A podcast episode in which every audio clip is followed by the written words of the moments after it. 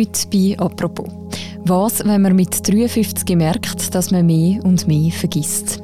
Wenn man sich irgendwann gar nicht mehr auf den eigenen Kopf kann verlassen kann und beschließt, dass man so nicht mehr möchte weiterleben möchte. Rita Schwager ist an Demenz erkrankt und hat für sich entschieden, wenn ihr Gedächtnis nicht mehr tut, dann wird sie freiwillig aus dem Leben gehen. Das ist so mhm. jenseits mhm. all die Scham und die Verletzung, die das auch bedeutet. Immer wieder als Depp sich hinstellen und weiterzumachen. Also das ist wirklich nicht einfach. Und so viel auch verlieren, oder? Man verliert dann wirklich stückchenweise mhm. alles.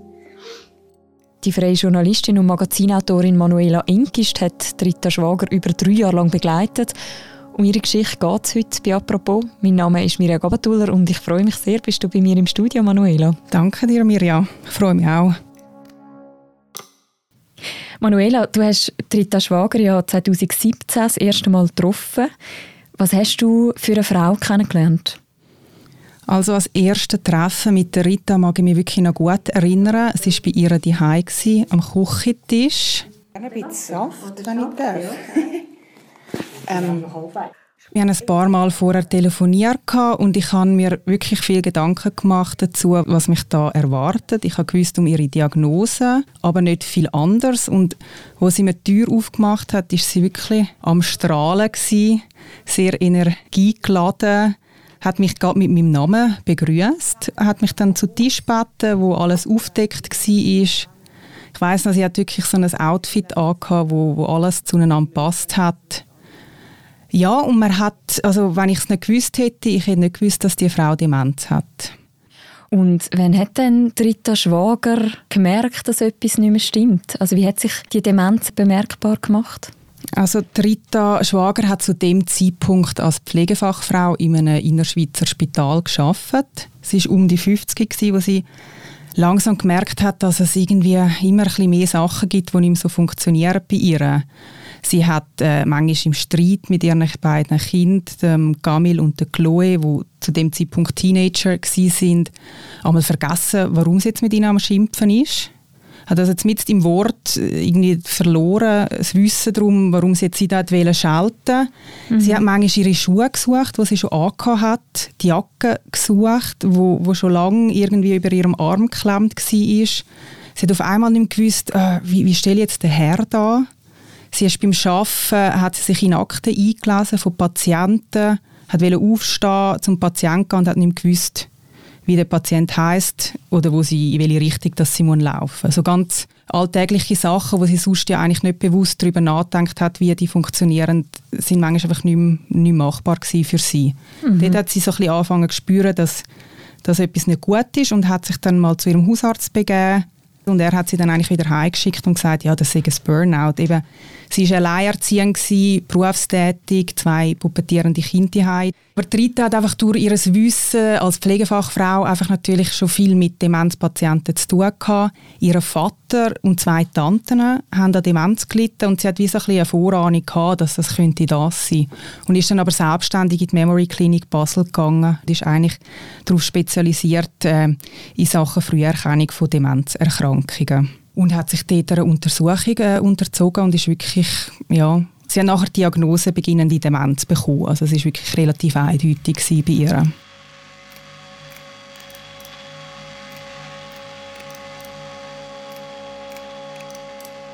Demenz das ist eine Diagnose, die jährlich über 30.000 Personen in der Schweiz bekommen.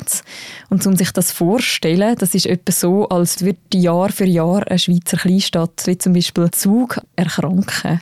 Was ja. bedeutet denn eine Demenz konkret? Was weiß man über die Krankheit? Also ich muss da dazu sicher sagen, dass ich keine Expertin in Sachen Demenz bin, habe aber natürlich während der Recherche auch viel zum Thema gelesen oder mit, mit Fachleuten zu tun gehabt. Und was man sicher kann sagen ist, dass Demenz eigentlich ja ein Oberbegriff ist für über 100 verschiedene Erkrankungen. Was da noch spannend ist, dass Alzheimer eigentlich die häufigste und ja auch bekannteste Form von Demenz ist. Was mich auch immer wieder ja, schockiert, ist die Tatsache, dass Demenz Erkrankungen ähm, der häufigste Grund für Pflegebedürftigkeit im Alter sind in der Schweiz und äh, auch nach Herz-Kreislaufleiden und Krebs die dritthäufigste Todesursache in der Schweiz. Also es ist wirklich unsere, unsere Volkskrankheit. Es greift halt Nadis an die kognitiven Fähigkeiten wie das Denken, das Gedächtnis, die Orientierung und Sprache an. Und mir ist einfach geblieben von diesen verschiedenen Schicksalen, die ich kennengelernt habe oder davon erfahren habe, ist einfach, dass, dass wirklich Stück für Stück ein Mensch immer mehr verschwindet. Seine ganze Persönlichkeit, seine, sein Wesen und mit dem halt auch all die Beziehungen, die der Mensch hat. Und ja, wir wissen ja alle, es gibt, es gibt kein Heilmittel dagegen. Also man, man kriegt die Diagnose und man weiß, das ist, das ist jetzt meine Geschichte von jetzt an. Wenn ich so Stichwort Demenz höre oder auch Alzheimer, dann denke ich oft wirklich an ältere Leute. Rita ist ja jetzt schon mit Anfangs 50 an Demenz erkrankt. Wie typisch ist das? Wie häufig kommt es das vor, dass auch jüngere Menschen an Demenz erkranken? Also so jung zu erkranken wie Rita mit, mit Anfang 50 ist sicher, ähm, ist sicher nicht der Normalfall, aber auch kein Einzelfall. Mhm. Also ich habe auch auf anderen Recherchen schon Menschen getroffen, die vor dem Pensionsalter an Demenz erkrankt sind. Das ist leider so, dass es, dass es durchaus auch jüngere Menschen kann treffen kann. Und wie hat das Rita selber erlebt, dass sie jetzt eben eine von denen ist, die jünger erkrankt, wahrscheinlich als die meisten anderen? Also so wie sie mir das erzählt hat, ist die Diagnose auch eine Erleichterung gewesen, weil sie dann einfach gewusst hat, hey, ich weiß, was das Problem ist. Es ist eine brutale, niederschmetternde Diagnose, aber ich weiß, was los ist mit mir. Weil ich glaube, das hat sie vorgängig schon sehr belastet auch, dass man einfach nicht genau gewusst hat. Sie hat ja gespürt, das ist nicht einfach ein Burnout, aber da ist ja dann einfach die Ungewissheit gewesen. Darum ist sicher die Diagnose eine Erleichterung gewesen wo sie dann hat so können annehmen und sich dann der Krankheit gestellt hat vom ersten Moment an. Also sie ist auf dem Heimweg von der Memory Clinic von Basel auf dem Heimweg noch in einen Laden gegangen, go CD-ROMs, Brainstorming oder wie die auch alle heißen, posten Sudokus, weil sie einfach schon vom, von dem Moment an gewusst hat, sie wird sich dieser Krankheit mit allem, was sie hat, widersetzen. Ich stelle mir vor, so eine Diagnose mit irgendwie nicht mal Mitte 50, das wirft einem wahrscheinlich total aus der Bahn. Aber du schilderst mir in deinem Text, den du für das Tagimagi geschrieben hast, so eine wahnsinnig unerschütterliche Frau. Also du hast es jetzt gerade schon erzählt, sie fängt sofort an mit Sudoku. Du schreibst zum Beispiel auch, dass sie dann gerade ihren Chef informiert, dass sie anfängt, sich eben mit dem auseinanderzusetzen, über die Zukunft nachdenkt. Hast du auch andere Momente erlebt, wo mehr so ein Ohnmachtsgefühl aufgekommen ist? Also ich glaube, die, die Momente sind auftaucht während den Jahren, wo ich sie begleitet habe. Ja, also am Anfang ist Rita für mich immer der Mensch gewesen, der voller Optimismus dieser Krankheit entgegentritt, wo wirklich wahnsinnig engagiert ist. Sie hat ja ähm, eben unter anderem eine Selbsthilfegruppe gegründet. Sie hat an der Demenzstrategie vom Bund mitgeschafft. Sie hat sich wirklich wahnsinnig engagiert, weil sie das halt einfach noch so als ihre Lebensaufgabe gesehen hat, weil sie ja dann eben ihren Job nicht mehr können ausführen weil das einfach zu gefährlich war. Und ja, was macht man mit Mitte 50, wenn man arbeiten kann? Ja, eben man engagiert sich in dem Fall noch gegen die Krankheit oder für die Krankheit, damit es einfach mehr in die, in die Öffentlichkeit kommt. Und ich muss jetzt sagen, das habe ich natürlich gemerkt, als ich auch den Text geschrieben habe und nochmal alle unsere Gespräche abgelost habe, so in einem Guss dass man schon gemerkt hat, dass durch die Jahre und durch den Kampf, der so streng ist, schon immer öfters die Momente auftreten sind, wo sie nicht mehr hat mögen. Mir ist eine Szene, wo sie mir geschildert hat, sehr hängen geblieben, wo sie wie beschreibt, das Anziehen am Morgen. Wo sie wie, das ist ja für uns völlig normal, wir stehen auf, wir denken nicht darüber nach, wir ziehen den BH an, das T-Shirt, den Pullover und gehen raus. Und das ist für sie ein Akt der im totalen Desaster enden. Also dass sie wirklich, und sie denkt ja dann darüber nach, weil, sie, weil das nicht mehr automatisch geht, weil sie es dann nicht geschafft hat, sich in der richtigen Reihenfolge anzuziehen. Und eine Stunde später immer noch mit dem BH in der Hand im Schlafzimmer steht. Und ich glaube, das sind die, die bitteren, frustrierenden Momente, wo sie auch merkt, obwohl sie ja wirklich so viel gemacht hat, um auch geistig fit zu bleiben, dass die Krankheit doch voranschreitet. Und ich glaube, das sind die Momente, wo sie, wo sie traurig war. Sie hat nie gekadert, sie hat nie gesagt, warum hat mich das getroffen, aber sie hat dann schon auch ein, zwei Momente gehabt, wo sie erzählt hat, wo einfach, einfach bitter sind. Quasi nicht gehadert hat sie auch bei einer Entscheidung, die sie dann getroffen hat. Sie hat sich nämlich entschieden, dass sie mit der Sterbehilfeorganisation Exit gehen Kannst du dir erklären, wieso sie die Entscheidung getroffen hat? Also das ist etwas, was sie mir im ersten Gespräch 2017 schon gesagt hat und wo sie wirklich wiederholt hat an diversen Orten und zu jeder Möglichkeit, dass sie will mit Exit gehen, dass die Krankheit mit ihr nicht das Ende wird sehen. Das ist für sie in Stein gemeißelt gewesen. Es hängt sicher zum einen damit zusammen, dass sie als Pflegefachfrau geschafft hat und auch dort äh, mit Demenzpatienten zu tun hat und gewusst hat, was die Krankheit aus einem machen kann. Und wo sie die Diagnose Demenz erhalten hat, ist für sie klar gewesen, dass Exit ihr Weg wird sein. Und das hat sie wirklich in einer Standhaftigkeit, vielleicht auch zum sich selber einfach immer wieder das sagen, aber sie hat das wirklich auch immer gegen außen erzählt, auch wenn wirklich auch ab und zu natürlich negative Kommentare dazu gekommen sind. Also wir reden da natürlich jetzt von Exit eben als Sterbehilfeorganisation. Wir verbinden das eigentlich immer mit dem Tod. Für Rita ist es aber eigentlich etwas anderes gewesen. Das hat sie wirklich auch oft immer wieder gesagt. Also das Wissen, dass sie die Möglichkeit hat, mit Exit zu gehen, ob sie es ja dann macht oder nicht, ist eine andere Frage. Aber das Wissen, das hat ihr unheimlich viel ähm, Lebensqualität zurückgegeben. Weil sie hat gewusst, sie muss nicht ins Bodenlose fallen mit dieser Krankheit. Und das hat ihr wie geholfen, zum Geniessen, was noch da ist. Jetzt, wenn man beschließt, mit Demenz Sterbehilfe in Anspruch zu nehmen, was bedeutet das? Also wenn man mit der Diagnose Demenz will, ähm, mit Exit aus dem Leben gehen, dann ist das relativ schwierig und aufwendig. Ganz wichtig ist, äh, dass man am Ende oder wenn der Moment für einen gekommen ist, wo man sich entscheidet zum Gehen, noch die Urteilsfähigkeit von zwei verschiedenen Fachärzten attestiert bekommt. Wenn das nicht mehr mhm. gegeben ist, wenn die Urteilsfähigkeit nicht mehr gegeben ist, dann ist es nicht möglich, mit Exit ähm, aus dem Leben zu gehen. Das äh, ist wahrscheinlich wahnsinnig schwierig, oder? Das ist wirklich das Brutale daran. Man, man muss gehen, wenn das Leben noch lebenswert ist. Also man geht, wenn man weiß, dass es eigentlich noch ein Morgen gibt, wo genauso gut ist wie es heute. Vielleicht gibt es auch noch mal eine Woche, die genauso gut ist. Vielleicht gibt es sogar noch mal einen Monat oder ein paar Monate.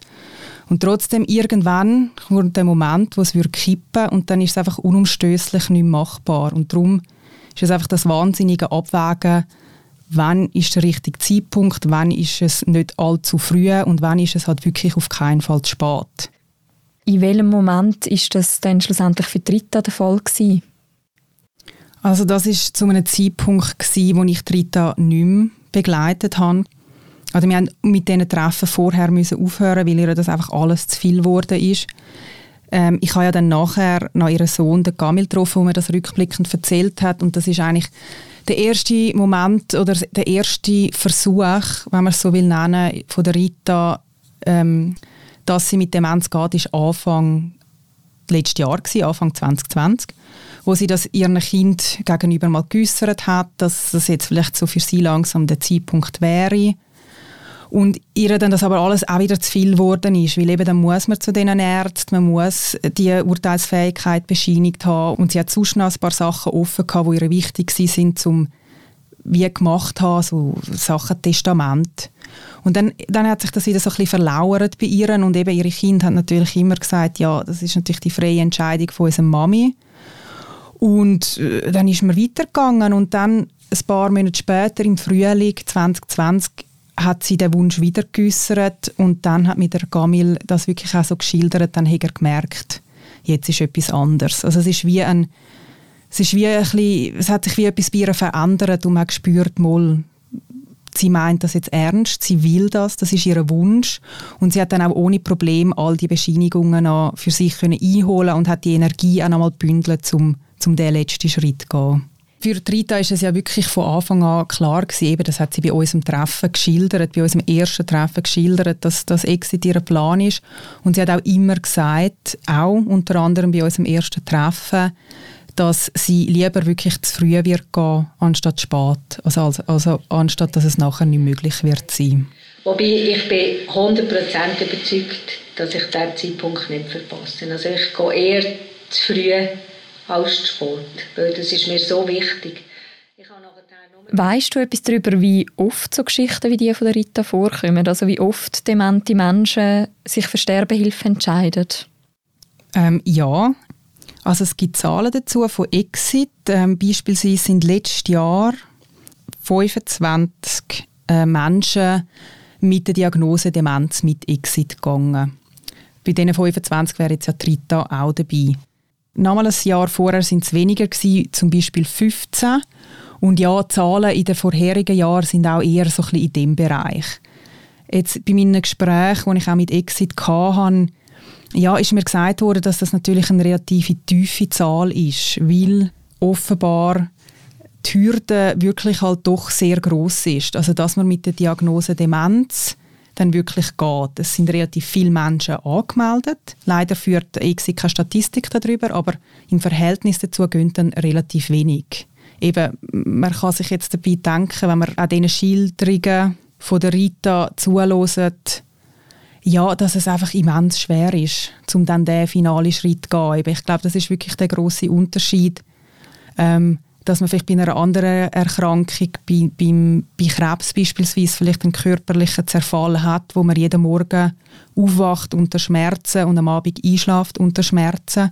Und das ist bei der Rita ja nie der Fall gewesen. Also sie ist topfit gewesen. Also wenn wir, wo wir zusammen auf der Rigi sind, ist sie genauso schnell dort rauf spaziert wie ich. Also da merkt man nichts. Es ist ja wirklich einfach nur das Gehirn, das bei ihr nicht mitgemacht hat. Ich habe dich ganz am Anfang von unserem Gespräch gefragt, was hast du für eine Frau kennengelernt, die du Rita Schwager das erste Mal getroffen hast. An was für eine Frau erinnerst du dich jetzt im Nachhinein? Also es gibt einen Satz, wo mir Rita gesagt hat, wo ich hoffentlich nie wird vergessen. Ähm, und zwar ist das beim, bei einem Treffen gewesen, wo sie kurz vorher mit ihrem Sohn am Kamil in der Ferien war über Weihnachten. Und ich habe sie dann dort gefragt, ja, wo sind ihr Und sie hat sich dort eigentlich schon nicht mehr daran erinnern, wo sie sind. Aber hat mir noch das Gefühl beschrieben, dass es ja eigentlich eben dann sekundär ist, wo man quasi jetzt mit dem Sohn war, sondern was man dabei gefühlt hat. Und es ist einfach Glück und Liebe. Und dann hat sie noch gesagt, nachher, weißt, man muss ja das Glück noch sehen, wenn es da ist. Und ich glaube, das beschreibt Rita sehr gut. Sie hat sich trotz dieser Diagnose und trotz dieser Krankheit das immer bewahrt. Ähm, sie hat ja eigentlich gewusst, dass das die letzten Ferien sind mit ihrem Sohn und sie hat trotzdem so das Schöne können aus dem ziehen und das, das ist ähm, eine Gabe, wo sie wirklich bis zu meinem letzten Treffen, wo ich sie noch getroffen habe, nicht verloren hat und ich glaube, das ist, das ist ganz stark, wenn man mit dieser Krankheit konfrontiert ist. Danke vielmals, Manuela, für den Einblick und die Geschichte. Ja, ich danke dir, dass ich da sein durfte. Den ganzen, wie ich finde, sehr eindrücklichen Text kann man auch noch nachlesen. Und man kann ihn auch nachhören. Ab dieser Woche gibt es nämlich neben unseren täglichen Gesprächen jeweils am Sonntag noch einen Text in voller Länge zum Hören. Vorgelesen wird der vom Tagiredakteur Jean-Marc Nia und das tönt dann ungefähr so. Meinen 60. Geburtstag würde ich gerne noch erleben, aber mehr als zwei Jahre gebe ich mir nicht mehr. Dann wird mein Hirn von der Demenz zerfressen sein. Es ist April im Jahr 2017. Rita Schwager, 57 Jahre alt, sitzt am Wohnzimmertisch in ihrem Reihenhaus in Immensee. Rita, kurze Haare, Brille. Die silberne Halskette passt zum silbernen Armband. Es stehen Gurzli und eine Soda-Stream-Flasche auf dem Tisch. Für die Gläser reicht Rita Untersetzer. Erst Monate später werde ich realisieren, was dieses Auftreten sie an Kraft gekostet haben muss. Nia liest findet ihr ab dem Sonntag im Feed von diesem Podcast oder auch bei uns auf der Webseite und in der App. Und apropos der tägliche Podcast vom Tagesanzeiger und von der Redaktion Tamedia, den gibt es am Montag wieder. Merci fürs Zuhören heute und ein schönes Wochenende.